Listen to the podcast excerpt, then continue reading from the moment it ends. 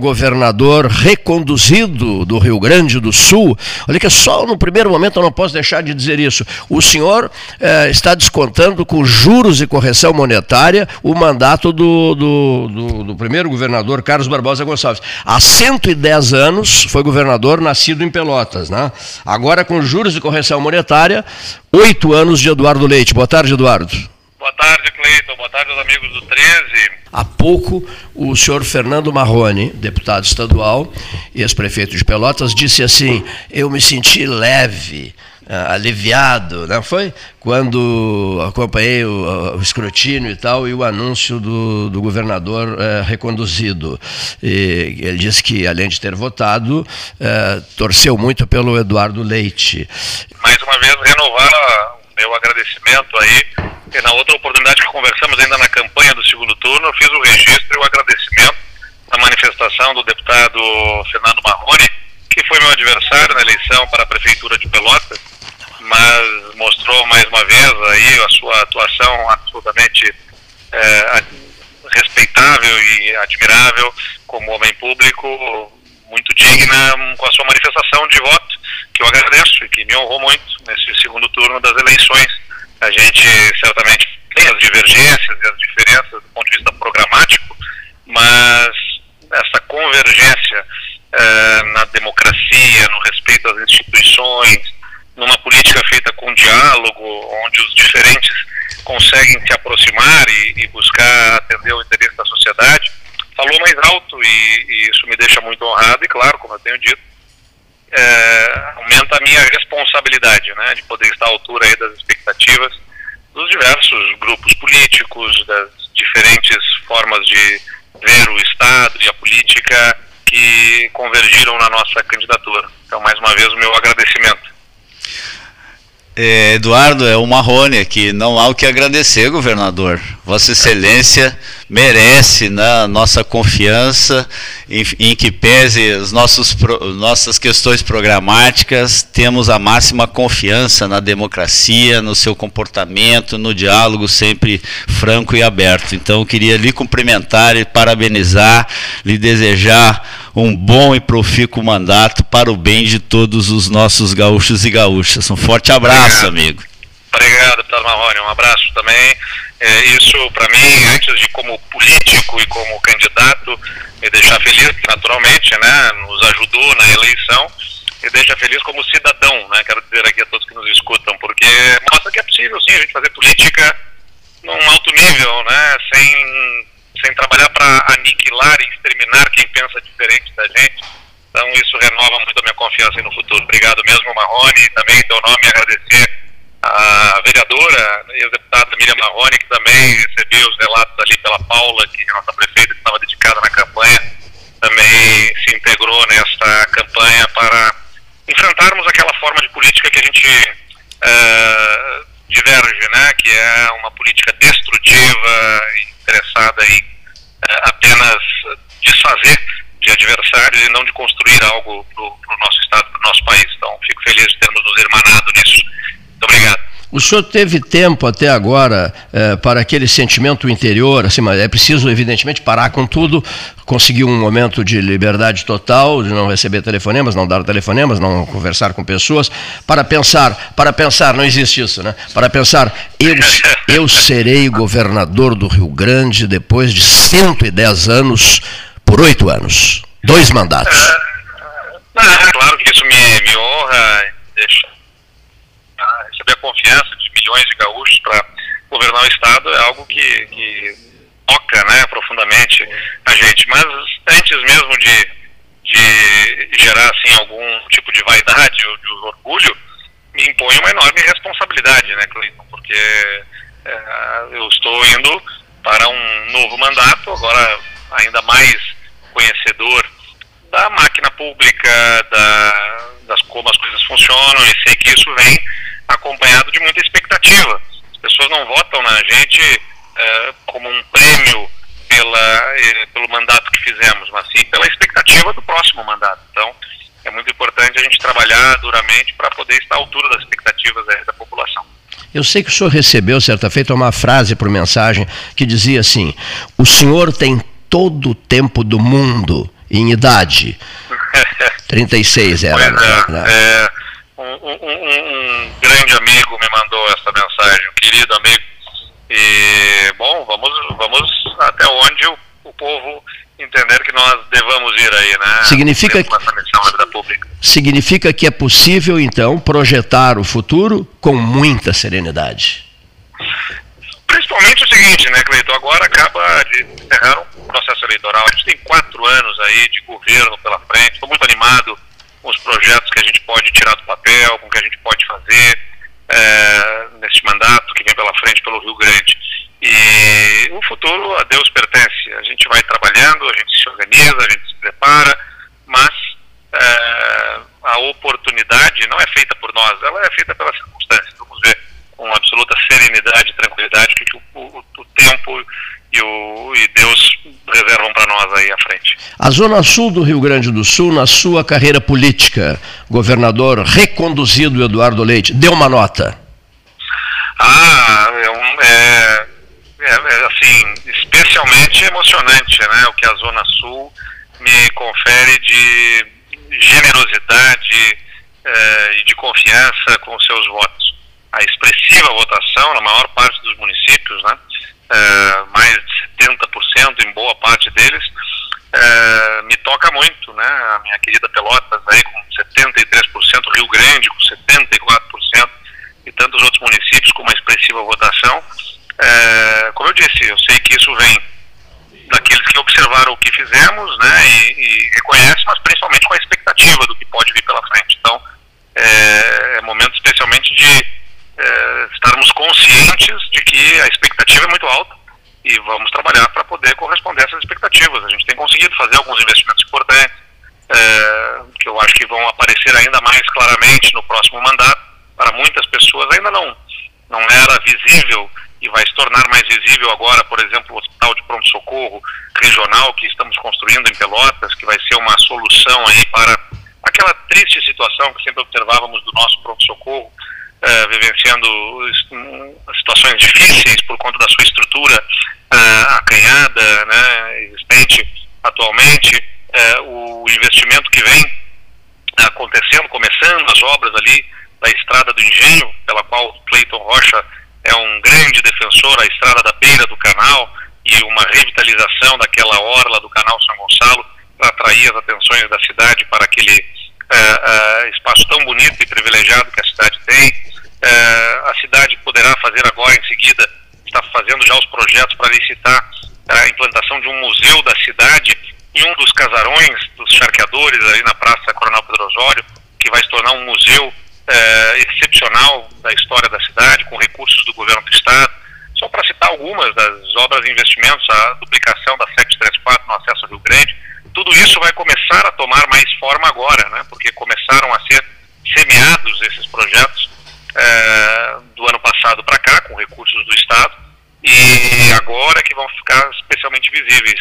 Então, o meu compromisso de poder colocar toda a energia e dedicação em a, a Zona Sul ter um correspondente retorno aí de tanto tempo que esperou por olhares atentos é, para, para poder se desenvolver e ter melhor qualidade de vida para a sua população. Nas horas necessárias de confiança absoluta a certeza da confiança absoluta? Uma pergunta. José Luiz Marasco Cavaleiro Leite tem sido sempre um grande conselheiro? Ah, sem dúvida. Meu pai é, sempre tenho boas conversas com ele. É claro que ele fica mais aflito do que qualquer um, né? Afinal é pai é, e acompanha um tanto à distância é, os temas relacionados à política e ao governo do Estado. Quando eu digo à distância, é porque é, não está no dia a dia aqui acompanhando, né? Então, quando a gente conversa, ele traz as suas aflições, as suas preocupações e os seus conselhos. Então, acho que podemos, acho que nos, nos aconselhamos de parte a parte, vamos dizer assim, nas muito boas conversas que a gente mantém sempre. Paulo Gastão Neto pergunta: 13 ao vivo com o governador reeleito Eduardo Leite. Boa tarde, governador. Boa tarde, Paulinho. Eu estava acompanhando na, algumas manifestações de governadores eleitos e já vi até a sua posição, mas gostaria de repassar aos ouvintes do 13 em relação na a questão do ICMS, né? O, uma reunião com o presidente eleito, né? De ter mecanismos compensatórios né, a partir da diminuição do, do, das alíquotas e qual, qual será o caminho para essa solucionar essa questão que não interfira no orçamento, na, na, numa quebra de um que vem tão bem né, 2022 eh, e continue em 2023? Olha, Paulinho, o... quando eu assumi o governo, o Estado vivia um momento crítico da crise financeira. A gente foi trabalhando nos ajustes e conseguimos trazer o Estado para o equilíbrio. Uh, e aí, quando a gente tem esse equilíbrio alcançado, o, a União, a partir de uma decisão do Congresso Nacional, toma uma decisão abrupta, sem conversar com governadores, sem construir as alternativas, que força a redução do ICMS sobre combustível, energia e comunicações. Uh, nós já tínhamos um orçamento em plena execução, né, e todos são atingidos por uma decisão que teve cunho eleitoral, não tem como dizer que não tenha tido, né, foi para tentar forçar aí ganho de popularidade eh, em função do período eleitoral eh, e, do, e do preço dos combustíveis, e que arrebentou, né, impactou as finanças de estados e municípios no Brasil afora. Eh, não é um problema exclusivo do Rio Grande do Sul, é um problema de todos os estados e municípios, então todos teremos que conversar com a União. Somos aí desejosos de manter alíquotas reduzidas, mas é importante lembrar, não, é, não existe um dinheiro do governador, do governo. É o dinheiro da saúde, é o dinheiro da educação, é o dinheiro da segurança, é o recurso que sustenta esses serviços que são demandados pela população. Então, se a gente não arrecada isso, a gente vai ter que discutir, se não tem sustentação de outra forma, uh, vamos ter que discutir reduções de despesas que invariavelmente vão afetar a prestação de serviços públicos. E, aí o povo acaba pagando o preço de outra forma. Né? Não, não paga o imposto, mas paga o preço na precarização da, de serviços, o que acaba afetando especialmente a população mais carente, mais vulnerável, uh, que é mais dependente da prestação de serviços. Então temos que achar a solução para isso e vamos ter que dialogar uh, o mais rápido possível com o governo eleito, buscando alternativas de que forma que a gente vai manter as contas equilibradas eh, nos estados e nos municípios para não eh, impactar nos serviços que são utilizados pela população, especialmente a mais de mais baixa renda. Então não tem uma fórmula automática para isso, mas eu espero que a gente encontre a partir do bom diálogo ao longo das próximas semanas um caminho. Está vendo na, no Globo de ontem uma entrevista sua no jornal na, O Globo, dá suporte à estabilidade, né, mas sem uma, uma adesão ao governo eleito, né, é mais ou menos por aí, mas cobrando essas questões, né? É, isso é algo que tem que ser discutido internamente no partido, né? Então ainda é prematuro falar sobre qual efetivamente será o posicionamento. Mas tenho a impressão que o caminho do PSDB, é, né, em sendo de oposição, será seguramente de forma responsável uh, porque tempo de cicatrização das feridas nesse país que estressou a sua democracia uh, nesses últimos anos. Então a gente precisa ajudar o país a ter recuperação de serenidade, de tranquilidade, e isso significa dar espaço e oportunidade ao governo que foi eleito para atender as demandas mais urgentes da população. Então a oposição, eh, se for o caminho né, do PSDB, que me parece seja é, por diferenças que existem do ponto de vista programático, mas se for esse o caminho, será com muita responsabilidade, ajudando a construir soluções para os problemas urgentes do país e exercendo o papel de uma fiscalização adequada e responsável, nunca interessada em atrapalhar ou criar obstáculos ao governo simplesmente por conta de eh, eh, aspirações políticas do partido um dos grandes empresários de Pelotas, Flavinho Castro, né, Castro Alimentos, investindo em todo o Rio Grande do Sul e mais no litoral norte do Rio Grande do Sul, em todas as praias do litoral norte do Rio Grande do Sul, o cumprimenta, está ouvindo a sua manifestação aqui pelo, aqui pelo 13 horas. E, Deixa um abraço também ao Flavinho, por favor. E estará presente no 1 de janeiro. Estará Maravilha, presente. Será um, será um grande prazer. Flávio, um grande abraço a ele. Bom, mais umas questões necessárias aqui. O senhor tem um MDB dividido diante do senhor e o seu vice, escolhido pelo senhor, é do MDB. Dá, vai começar a trabalhar um entendimento com o partido, governador? Na outra eleição, nós tínhamos nos enfrentado no segundo, segundo turno MDB e a nossa candidatura. E isso não foi obstáculo para que construíssemos convergência ah, ao longo do governo, com a participação do MDB, que inclusive culminou na formação de uma maioria favorável a estarmos juntos já na eleição. Então tenho absoluta confiança de que não haverá nenhum problema de estabelecermos com equilíbrio a, a, essa relação agora na composição do governo e nas relações que são importantes para o Rio Grande. Então, eventuais defecções que foram minoritárias do MDB nesse processo eleitoral, tenho absoluta confiança, vão ser contornadas agora na relação de governo, até porque, por exemplo, o MDB tem o prefeito da capital. Uh, o prefeito da capital uh, apoiou o meu adversário, mas eu fiz 70% dos votos na capital, em Porto Alegre. Né? Então, a, a população uh, da capital deu a sua manifestação e eu sou governador para 100%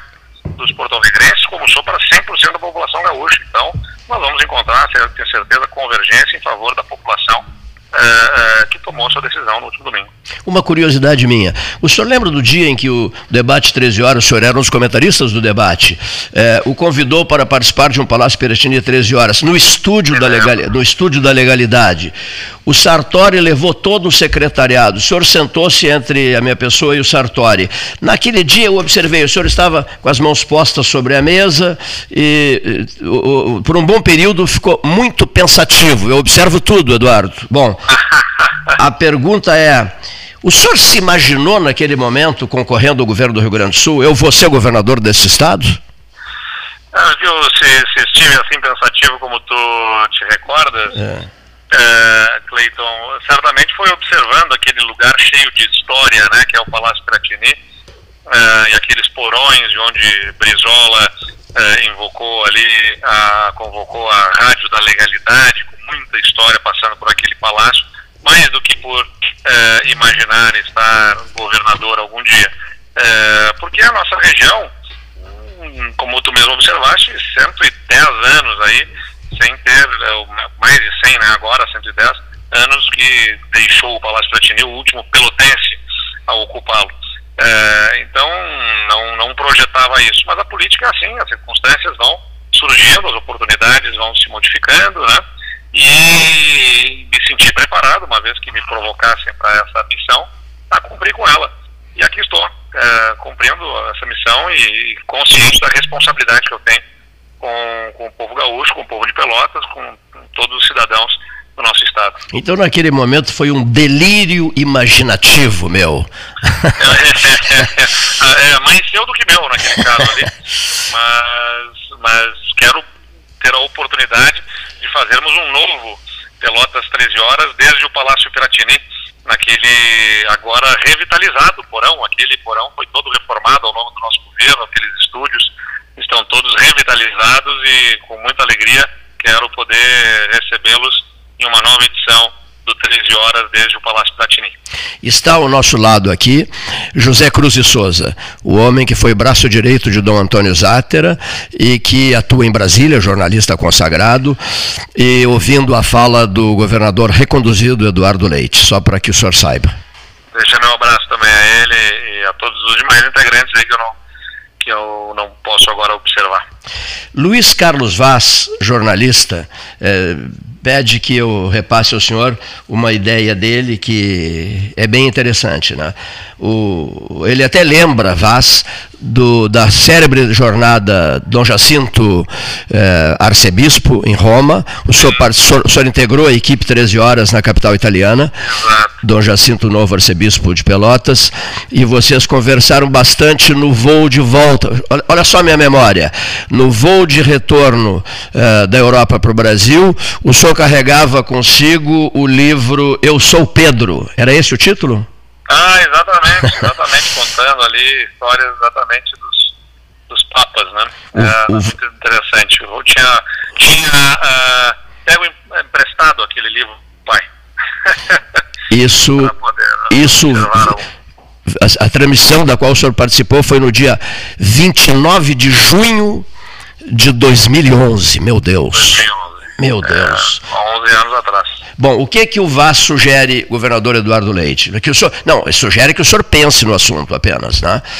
E o Hildo Meneghetti, governador, também foi duas vezes governador, mas não, não uma atrás da outra, retirou uma estrofe do, do, do, do hino, né? É, através da Lei 5.213, de 5 de janeiro de 1966. O que que o VAS pede? Que o senhor dê uma olhada nisso. Olha aqui, ó. A estrofe retirada.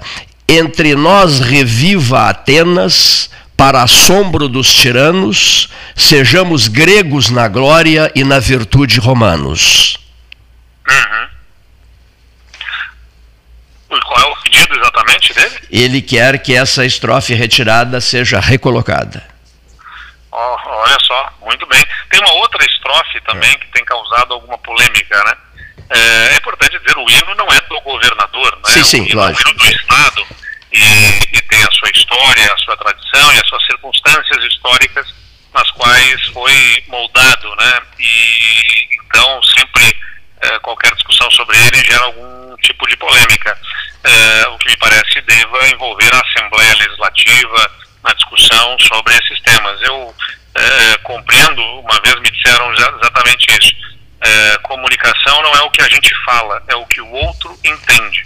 Então, se há algo que deixa margem para alguém entender que exista, por exemplo, numa das estrofes, algo de preconceituoso, como quando faz a referência aos escravos, né, que não teriam virtudes, é, é, merece uma discussão, é, porque mesmo que não queira dizer o que alguns estão entendendo, está proporcionando o entendimento de falta de virtudes naqueles que foram escravos, é, o que não seria absolutamente verdade.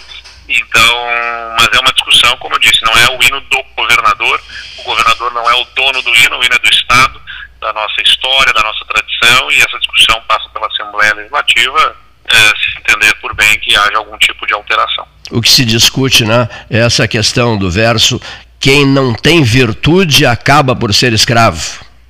É, se, se tem ensejado algumas discussões, né? Então, é, pode ser para alguns algo acessório e superficial, mas para outros causa uma ferida, vamos dizer assim, né? Machuca esta afirmação por conta da história que, que os seus povos têm de terem sido escravizados e certamente não lhes faltava virtudes.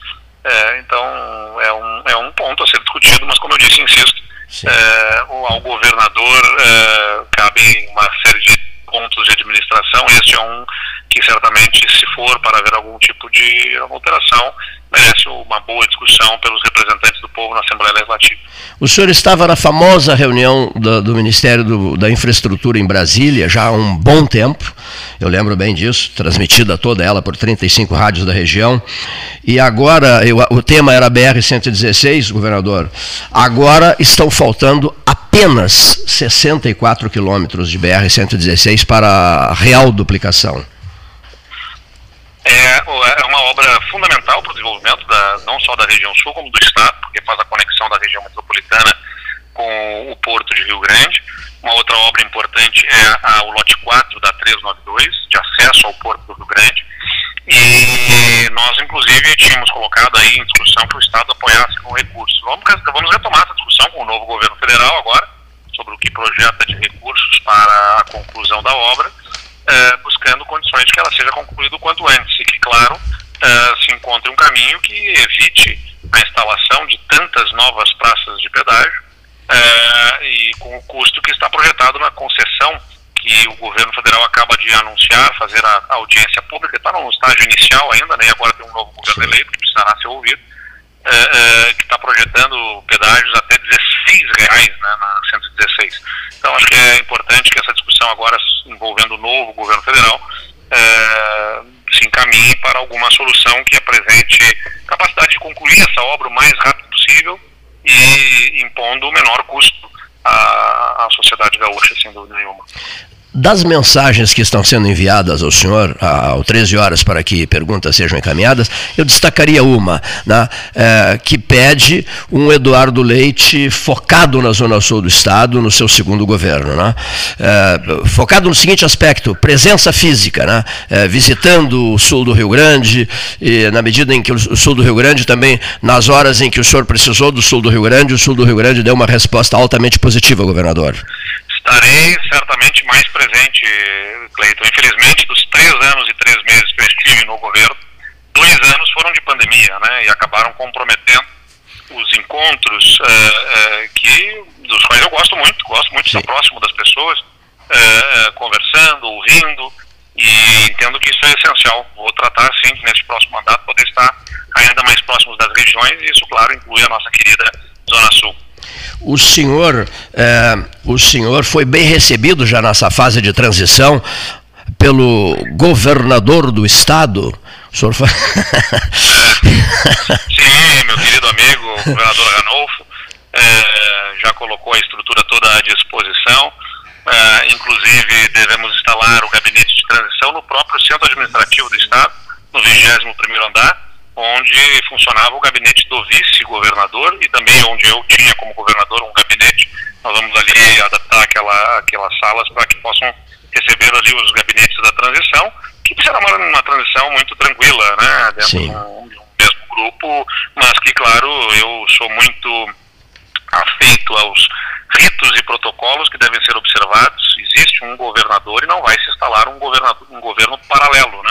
Governador é, até o dia 31 de dezembro, o governador Ranolfo, que é o titular do cargo, que é o responsável pela administração do Estado, e eu é, tomarei todos os cuidados aí justamente no sentido de poder utilizar esses dois meses que a gente tem aí pela frente, é, quase dois meses, é, aproveitando a preciosidade que esse momento oferece, que é tem um governador tocando as tarefas do dia a dia e tem um governador eleito que pode pensar o futuro. Então é um momento precioso para a gente poder pegar as informações, destrinchar ali as estruturas, analisar onde que a gente pode melhorar a performance do governo, sem, sem estar preocupado no dia a dia com as questões da burocracia, né, da rotina do governo, né, poder olhar mais para frente do que para o presente. Esse é o, é, é o momento precioso que a transição oferece para a gente e que vai ser muito bem utilizado na medida que eu já tenho mais conhecimento da, funcionamento da máquina pública. O senhor, por acaso, já está pensando, eh, digamos, eh, em convidar o atual governador do Rio Grande do Sul a continuar trabalhando com o senhor?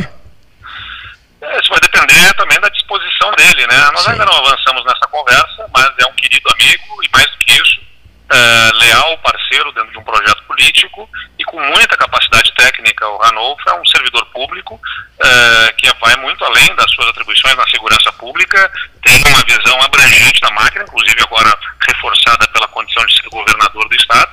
É, vai depender do que ele estiver disposto também. Né? Então, essa conversa a gente não avançou, Sim. mas certamente em breve teremos para entender de que forma que ele se enxerga tendo ou não participação ali na frente no futuro governo. Eu não posso deixar de perguntar, o senhor já está pensando em nomes para o seu segundo governo?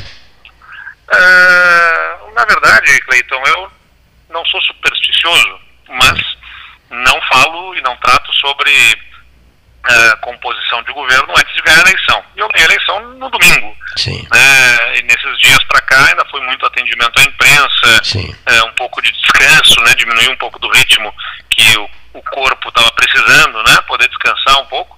Uh, claro que eu começo a ter algumas percepções, começo a esboçar alguma coisa, mas ainda é muito uh, uh, prematuro poder aventar ou expor qualquer coisa nessa direção. O que eu quero primeiro é definir a estrutura do novo governo. Algumas, alguns ajustes em estruturas de secretaria, né, de formatação do próprio governo, devem ser definidas primeiro. Primeiro a gente define a estrutura e depois a gente pensa os nomes sobre essa estrutura. Né? Não pode ser o contrário. Não dá para pensar nos nomes e depois criar a estrutura em função dos nomes. É importante a gente pensar como é que o governo deve funcionar e em seguida estabelecer aí de que forma que a gente vai organizar a, a, participação no governo. Muitas perguntas pelo telefone celular do 13 horas. O senhor voltará a frequentar o Bento Freitas? Olha, se possível, sim. Espero que possa trazer alguma sorte para o nosso chavante aí frequentando o Canto Freitas. Olha aqui, ó. Precisando, né? bah, que momento difícil, né? Outra coisa, é, no, o 28 de outubro assinalou o dia, o dia de São Judas Tadeu. É, dona, dona Lica, sua mãe, é, devota de São Judas Tadeu. Né? O senhor uh, confraternizou com a sua mãe em Porto Alegre, com seu pai e com a sua mãe, agora no dia da vitória, né? Foi isso? Sim, e que coincidiu com o aniversário do meu irmão. Isso é, mesmo. O Ricardo, meu irmão do meio, né? O senhor dedicou a ele a conquista, né?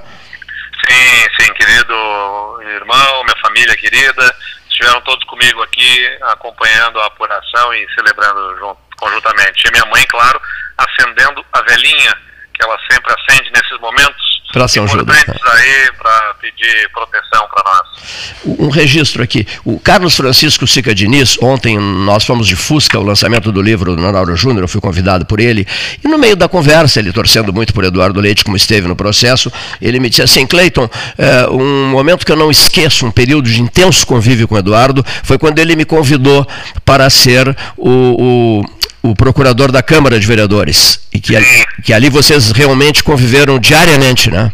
Exatamente. A Câmara Municipal de Vereadores foi uma primeira experiência assim mais, mais importante de gestão, né, de toda a estrutura da Câmara. E foi um momento de especial convivência ali com o Diniz, uh, com o Bebete, querido Carlos Roberto Martins, que infelizmente uh, faleceu no dia da minha eleição de prefeito. Né? Isso mesmo, eu lembro bem disso. É. Ele, super, super parceiro, a, a, a Sandra a Catilho, que foi minha chefe de gabinete também, é, uma convivência de um grupo muito próximo, muito amigo, muito, é, muito boas lembranças daquele período.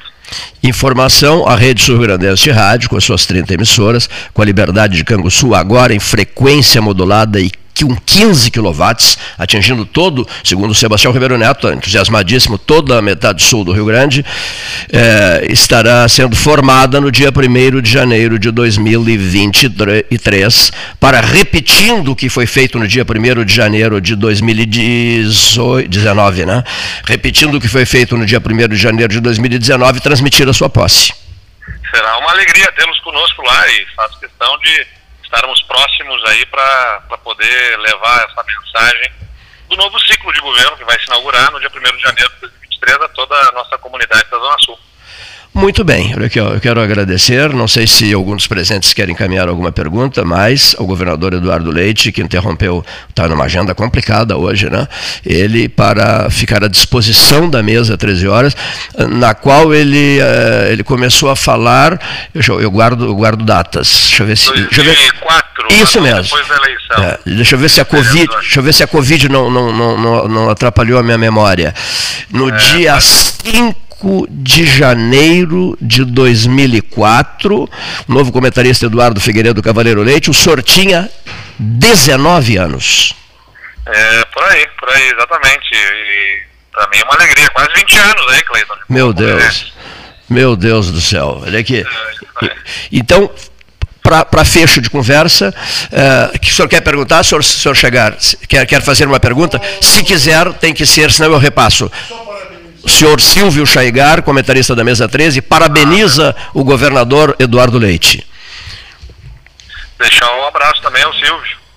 É, agradecer a ele aí, a todos aqueles que nos escutam, a todos que estiveram aí conosco na mesa e a todos aqueles que nos acompanharam também pelo, pelos microfones aqui da, do 13 Horas. Obrigado, Cleiton. E quero, a questão, como eu disse, de poder recebê-los para fazer uma nova edição daquele Palácio Piratini, 13 horas, assim que tivermos condição no início do próximo mandato. Obrigado, meu amigo. Perfeitíssimo, um grande abraço, sucesso né, uh, no governo 2023-2026.